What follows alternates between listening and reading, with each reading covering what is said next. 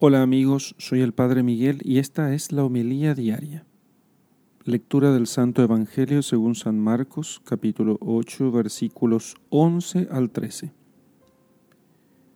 Salieron los fariseos y comenzaron a discutir con Jesús, pidiéndole un signo del cielo con el fin de ponerle a prueba. Dando un profundo gemido desde lo íntimo de su ser, dijo, ¿Por qué esta generación pide un signo? Yo os aseguro, no se dará a esta generación ningún signo. Y dejándolos, se embarcó de nuevo y se fue a la otra orilla. Palabra del Señor. Gloria a ti, Señor Jesús. Hermanos, no es incomún escuchar que haya personas, incluso dentro de la iglesia a veces, pero más las personas que no van a la iglesia, y eh, que dicen cosas de este tipo. Si Jesús se me apareciera, ¿por qué Jesús no se aparece a nosotros? Así podríamos creer en Él. Y entonces sería más fácil creer en Jesús. ¿Por qué Jesús no, no está en todas partes si Él puede hacerlo? Si Él puede hacerlo, debería hacerlo. Esa actitud es profundamente soberbia porque pretende decirle a Dios lo que es mejor.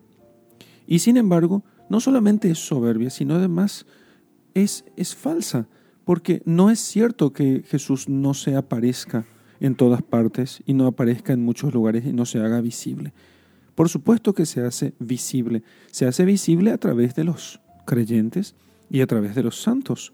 A lo largo de los siglos, Jesucristo nunca dejó de estar presente para sus fieles. Más todavía, en los últimos siglos, mucho más se apareció Jesucristo y la Santísima Virgen para poder indicarnos a nosotros el camino de la salvación. Podríamos decir en cierto modo que en la Edad Media era mucho más infrecuente las apariciones que en nuestros tiempos. Entonces, no es cierto que Jesús no se aparezca, que la Santísima Virgen no se aparezca. Lo que pasa también es que solo se aparece a los humildes y sencillos.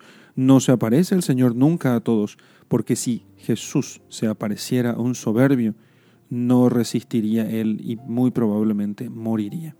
Porque solamente los humildes pueden ver a Dios.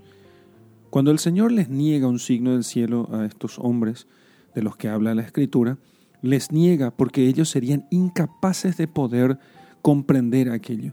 Sería incluso como brasa encendida sobre sus cabezas, que antes que salvarlos los condenaría aún más profundamente.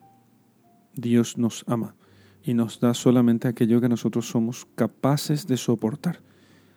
Entonces, procuremos nosotros ser humildes y miremos con humildad las cosas que Dios sí ya nos ha mostrado.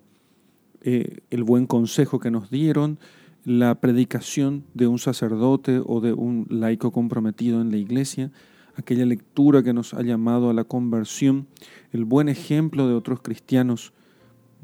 muchos, hay mucho que el Señor ha hecho por nosotros y que se ha, y con lo cual se ha hecho visible para nosotros. Entonces, sepamos ser agradecidos y no pedir a Dios otro signo más. Al contrario, aceptar lo que Dios sí ya nos ha dado, que es mucho, y procurar con ello convertirnos. En el nombre del Padre y del Hijo y del Espíritu Santo. Amén.